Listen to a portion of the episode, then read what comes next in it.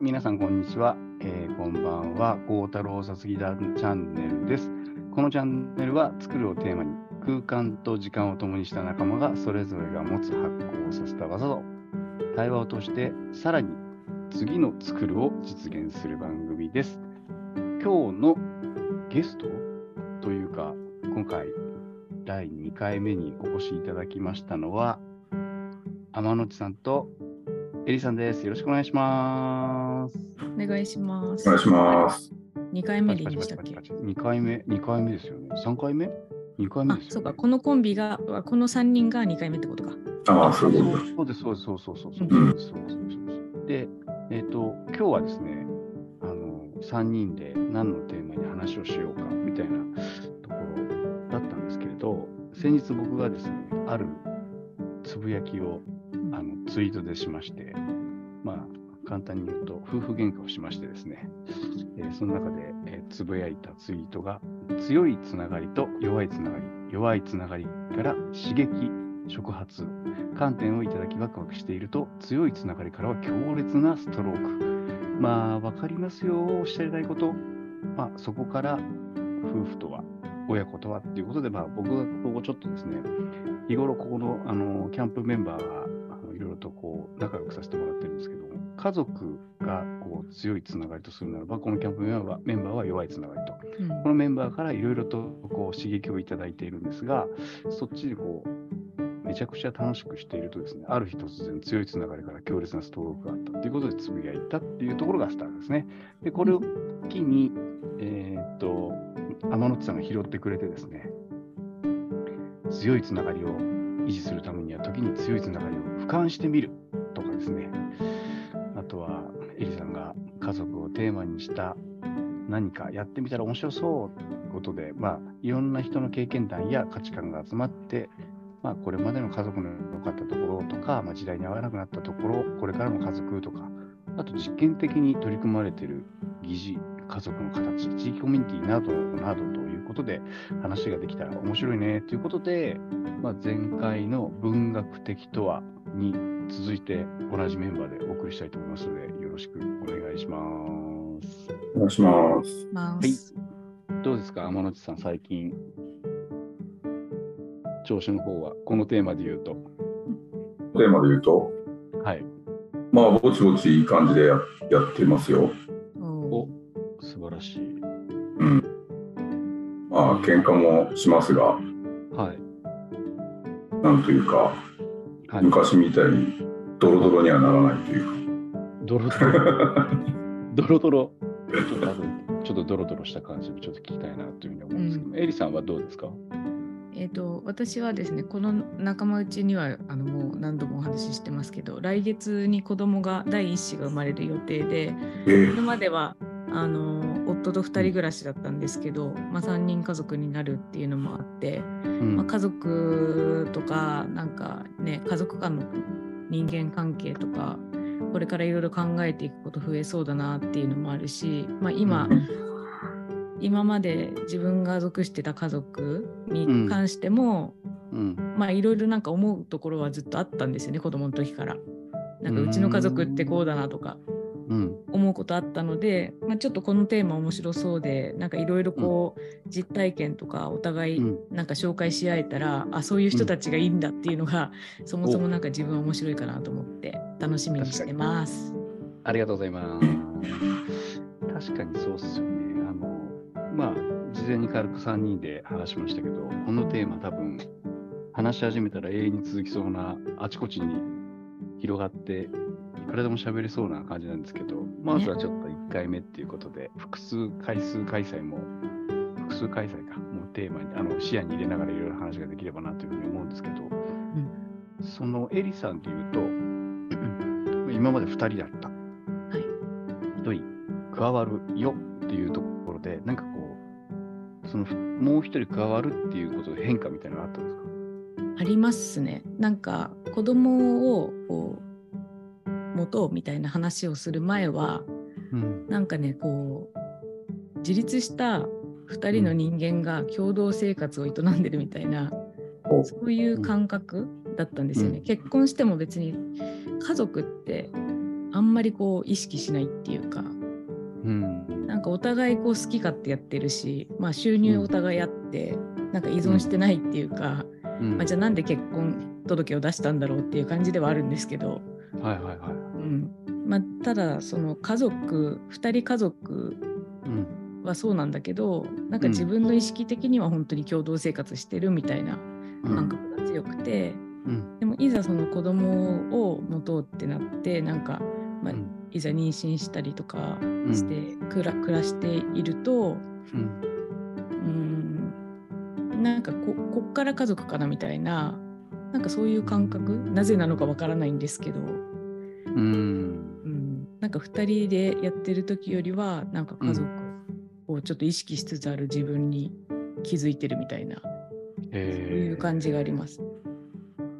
なんか、そこの分岐点というか、まあ、パキッと線を引けないのかもしれないですけど、そこは何なんですかね？何なんですかね責任とかかなああ。子供に対しての責任。う、うんん。やっぱり子供ってその大人が世話しないと死ぬじゃないですか。だから絶対こう世話しなきゃいけなくて嫌でも。うん。だからそういう責任なのかな。どうだろう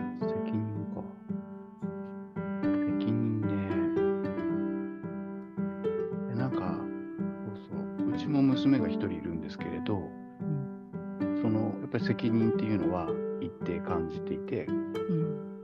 エリさんの話と同じように子供ができたっていうところから、あこれなんかすごい勝手な思い込みだと思ってるんですけど、俺しっかりしなきゃとか、うんうんあなんかうん。うん大黒柱に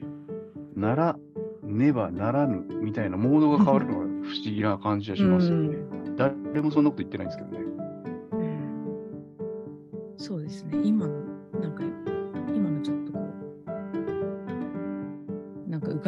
かんだつた浮かんだはずだけどすぐ忘れたなんて言おうとしたんだろう私す すぐ消えたみたいな。ぐ消えたすいませんまた思い出したら言いますで思い出したら言ってください、言ってください。そうはいそうそうそうそう。なんか誰も言わないのか、勝手に思い込む自分がいるのがすごく不思議だったなって話を今って思っていて、その時間軸というと子供が生まれた後のこともちょっとあるような気がしていて、子供が生まれた後に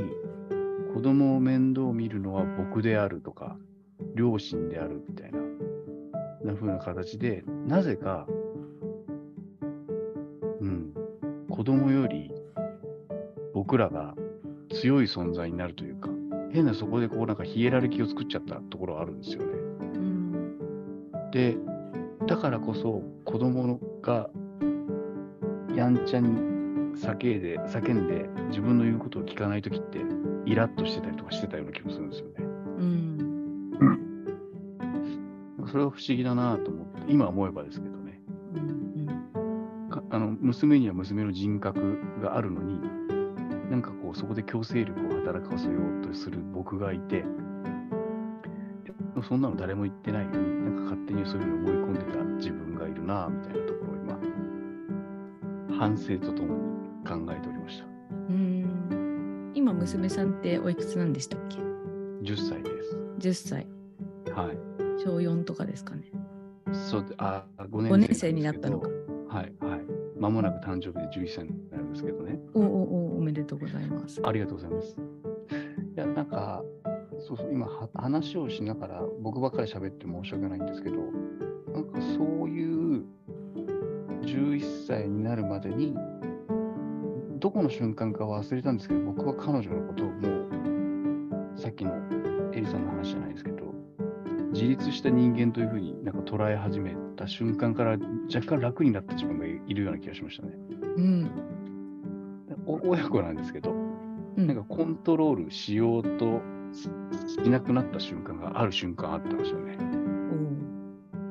おそこから関係値が良くなったかもしれないなと今思ったりしました。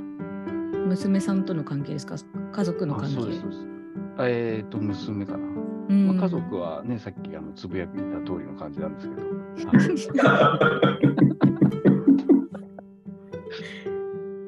うなんですよ。天野地さんどうですか？ね、その責任って言葉はすごい重要な気がしていてなんか自分は子供できた時責任ってあんまり考えてなかったような気がするんだけど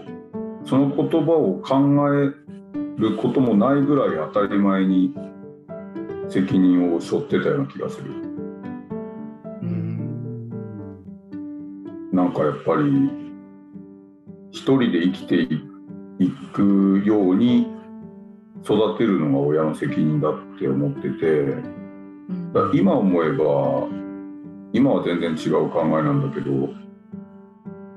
自分親が頑張んなければ一人で独り立ちすることはできないってやっぱ思い込んでた。うん。うん、だからなんかその思い込みがどっから来てんだろうなってすごく思ってて。で僕も明確にそのターニングポイントがあってうんあの、まあ、九州で塾やってる鳥羽和久さんっていう方がいてはい。その方の本に「親時々子供っていう本があるんだけどそこで親は子供に呪いをかけてはいけないっていう言葉があってうんうんでそれをきっかけに自分は子供に呪いかけてんのかなみたいなことを考えてた時に、まあ、やっぱり呪いかけてんなっていうことに気がついたっていう。うん。呪いって何かっていうと要は自分の価値観を押し付けてるっていうことで、うん、例えば何かこう成績、まあ、テストとかがあって100点取ってきましたと100点取ったら褒めますで90点なら褒めないとするとまあ90点から100点の間が自分の価値観になるわけで。なんかそういう褒めるっていう、まあ、叱る怒るも当然価値観も押し付けだけど褒めることも押し付けだしなんか自分の価値観を逐一子供に植え付けてるなってそれってまあ要は呪いなんだなっていうことに気がついてで子供2人まあ2人長男と長女いるんだけどうん。子供とまああのまあ、パートナーと4人で家族会議みたいな形にしてうん。その場で、まあ、子供に謝った。ええ「ごめん」って、すげえ今震えた。うん。ええ。うん、いつのタイミングですか、それは？それはね2年ぐらい前だったと思うんですけどね。え。ー最近じゃないですか？最近。本当最近。うんうんだからそれをきっかけにさっき浩太さん言った通りうん。まさに自分が楽になっちゃうんだよね。うん。うん。ああ。うん。本当に。だからまあそれは本当子供たちもすごくなんか安心したというかあそうだったのかってなんか子供たちも気づいたような顔してて、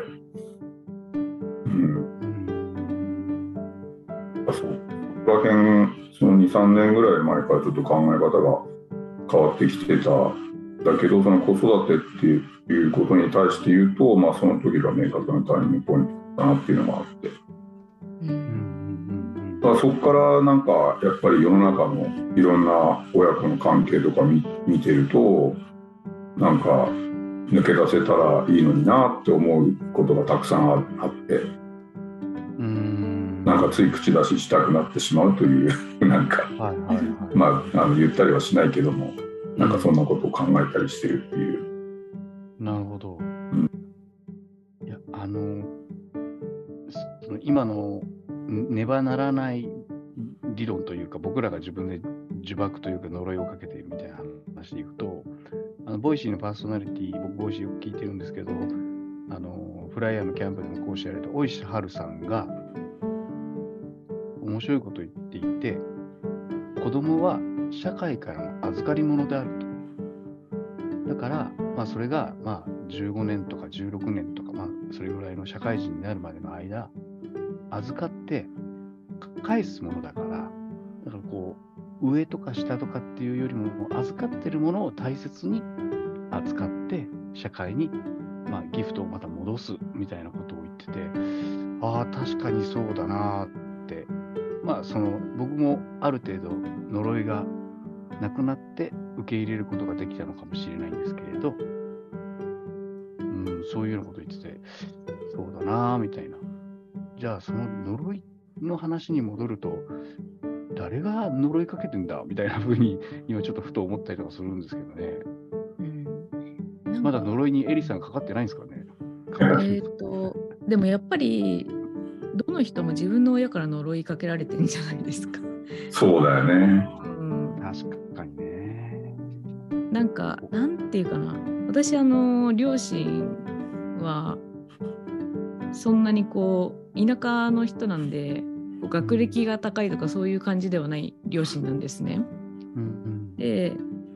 私は大学の学部は出たんですけど、うん、なんか田舎の子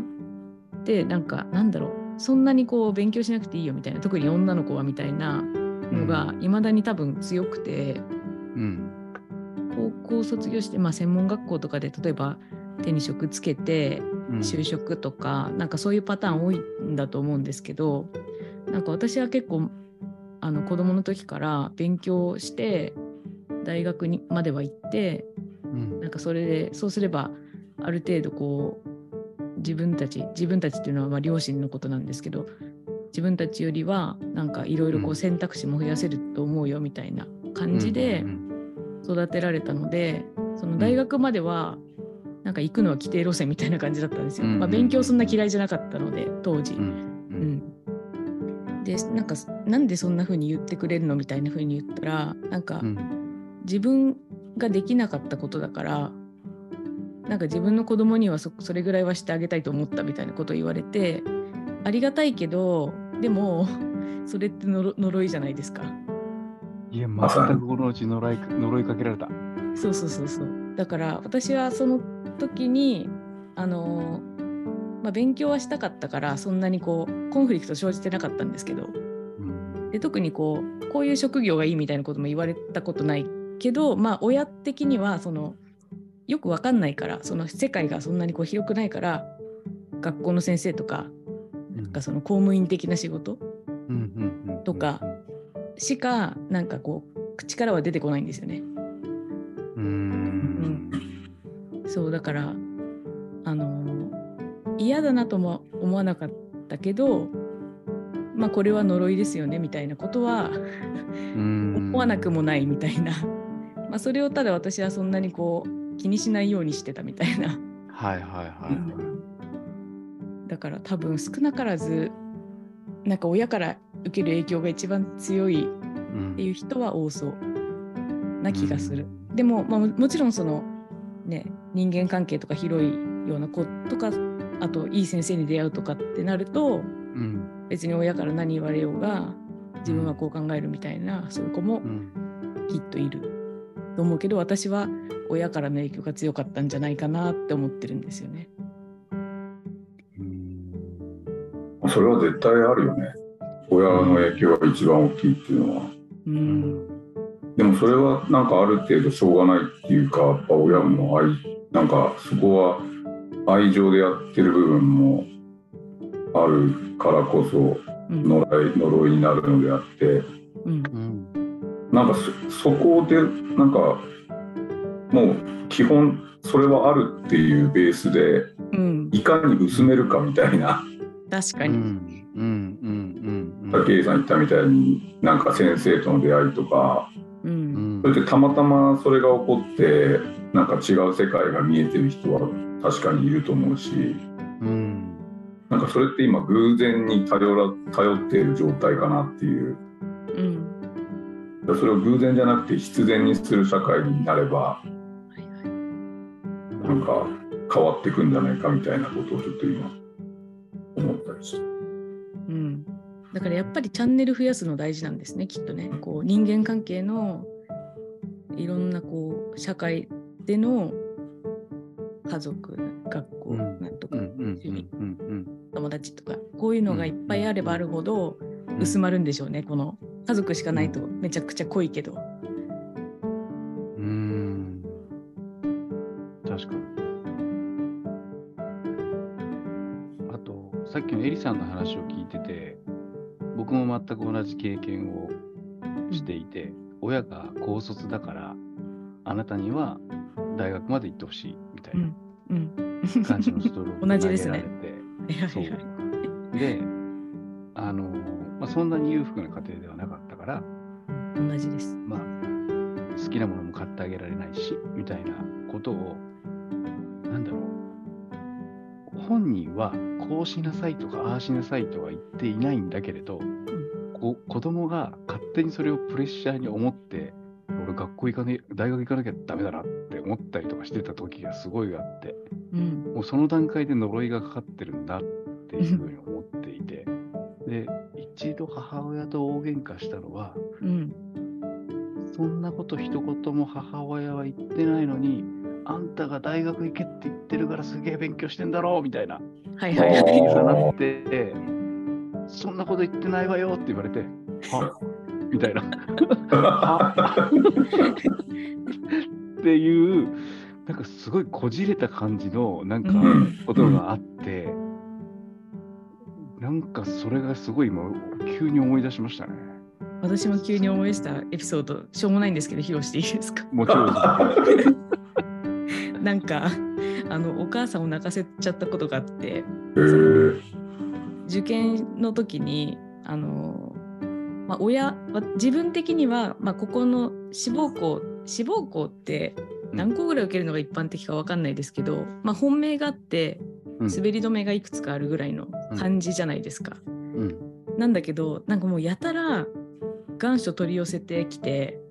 なんかうん。お母さんが調べてるんですよ。そので私はあの例えばですよ。こう、ん。例えば上中下みたいな大学のランクがあるとします。でせめて中以上に行きたいって思ってたとしたら低はちょっとこう受けないうん。じゃないですか。うん。なんだけどこう最底辺もうこういうこういう大学に行く人もいるいるから、うんあのちょっと失礼なんですけど、うんうん。最底辺の大学まで受験することを勧めてきたんですよ、親が。で私こんなところに行くために勉強してるんじゃないしみたいな。うん。うんでなんかお母さんは大学行ってないから分かんないんでしょみたいなことを言ったらポロポロ泣いちゃって。あうん。ですごい自分もショックだったんですよ。なんかあすごい傷つけちゃったんだとうんう思って、ん。でもなんか謝れなくてうん。なんかその場をこう逃げちゃったんですけどうん。そしたらうちのお父さんがなんか怒ったんですよ。あの普段怒んないお父さんが怒ってうん。お母さん泣いてたよって。うん。でこれは言っちゃいけないこと言ったでしょみたいな。へえ感じでなんか普段うちの両親そんな仲良くないんですけどなんかお父さんがお母さんのことかばってると思ってそれもショックで。あ そうなんかいろいろなことがこうなんかねこう起きてそれが一番自分の中であのなんだろうお残ってるっていうか後悔でもあるし、うんまあ、成長のきっかけって言ったら言い方綺麗ですけど。うん。そういうのを18歳ぐらいでややらかしたのでうん。なんかいろいろこう人にかける言葉とか気をつけなきゃなって思ったりとか。ああなるほど。あーでも言っちゃうよな。言っちゃったんですよね。だから自分も将来言われないよ言われるかもしれないけど、まあ、言われたらなんかまたそのことを思い出すなとかはね時々思いますけどね。うんなんかまあか家族を強いつながりと例えるのであるならば家族だから分かってよみたいなことってあるじゃないですか。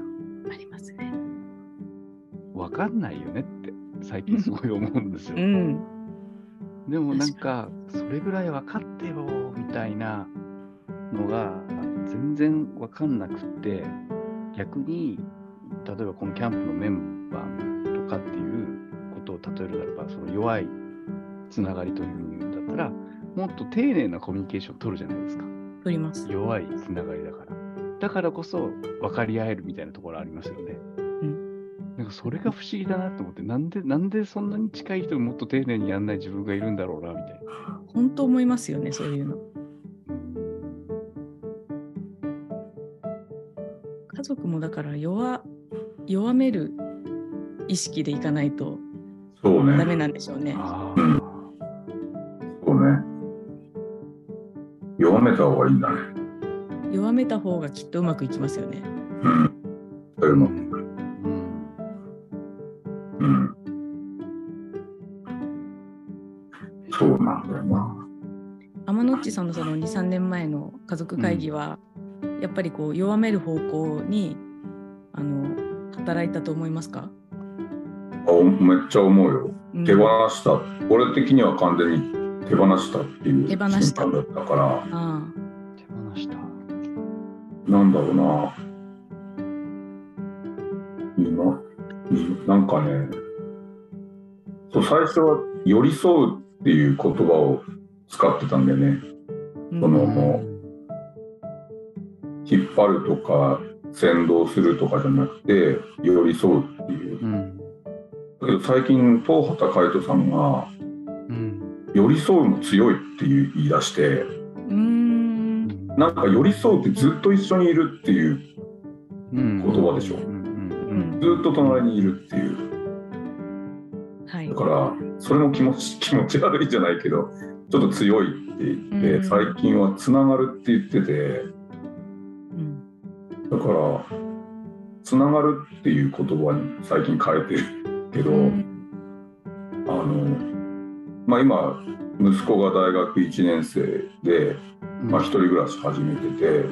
ん。寄り添えてはいないけどつながってはいると思ってるんだよねはいはいはい。遠く離れてはいるけどうん常につながり合ってるっていう感覚があってなんかそういう気持ちでなんか接することができればなんかちょうどいい距離感なのかなみたいなことは思ってるかな。うん。うん、え今の話でいくと、一回手放してもう一回つながった感じなんですか？うん、なんだろうな。ある意味手放す前はつながってなかったのかもしれないっていうかこっちがなんかなんていうの？これちょっと難しいなんかいい質問だねありがとうございます。いやいや、いや、あの天野内さんがあの普通に今、いや、手放したんだよって言ったところから、つなが実は今つながってるんだっていうふうに言ってたんで、おやおやって思ったんです。あれ？うん手放す、手放すって僕はそこはすっごくこう、勇気がいるものだと思うんですよ。持ってるものを手放すって結構勇気いるじゃないですか。でそう一回手放したんだけど、なんか、その後、つながりっていう言葉があって、今つながってるんだよねっていうふうに言ってて、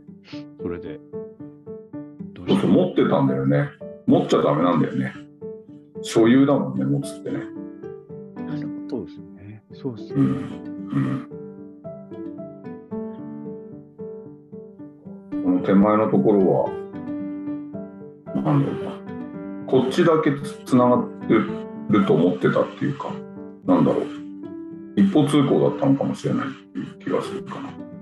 うんうんええそそれってこれ、例えがあんまり良くないかもしれないんですけど、こっちは一本のロープでつながってると思ってたんだけど、本来の形は、それぞれが持っている紐を結ぶ感じなんですかね。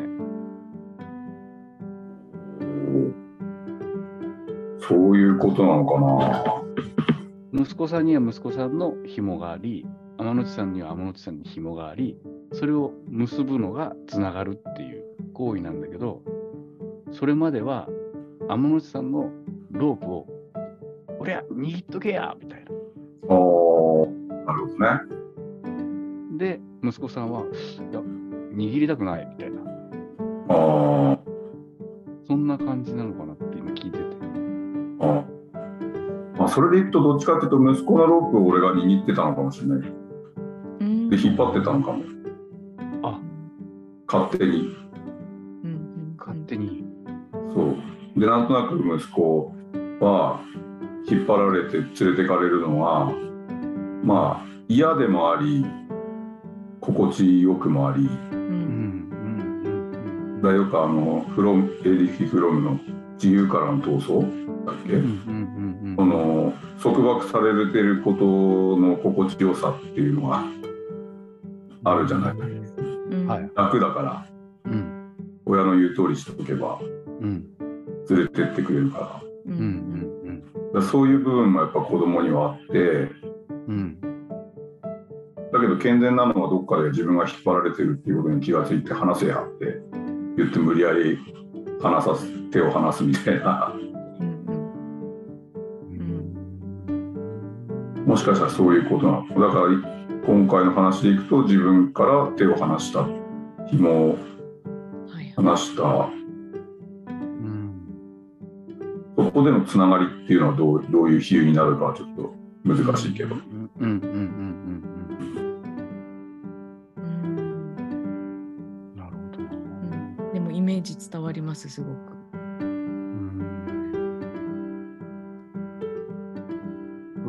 っという間に30分ぐらい過ぎちゃったんですけど、ですね。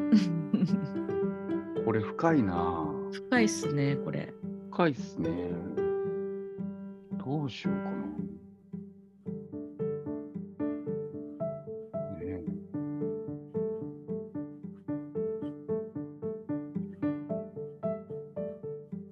呪いの話になったよね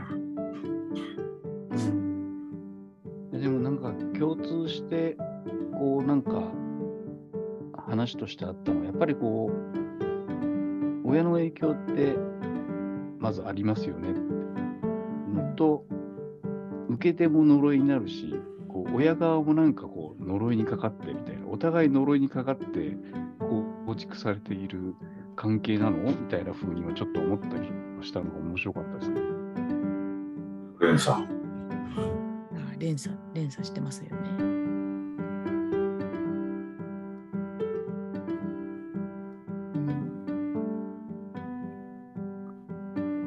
うんここからどう展開、次回はどういう風な話で話しましょうか、テーマ。今日はなんとなく、それぞれの家族の形じゃないですけれど、考える家族の関係性というか、それこそ、つながりみたいなとこだと思うんですけど、このあたりもうちょっと深めつつ、うん。家族についてもうちょっと、ね、あの最初にツイッターのご紹介しましたけど、家族という形態がちょっと変化してくるあたりの話を持ち寄って話も面白いのかなと思ったんですけど、うんは確かに。い。なんか新しいスタイルとか出てきそうですもんね。ねいろいろみんななんか模索してる感じありますよね。そうですよね。そのあたり、まあ多分、これ、これ、これだみたいなのはないのかもしれないですけど、うん、じゃあ、あの、前回のスナックを作ろうの話と同じような形で、家族の形態を考えてみようみたいな感じで、作る方の話ができたら面白いかなというふうに思いますので、次回もよろしくお願いします。お願いします。はい。お願いします。で今日もありがとうございました。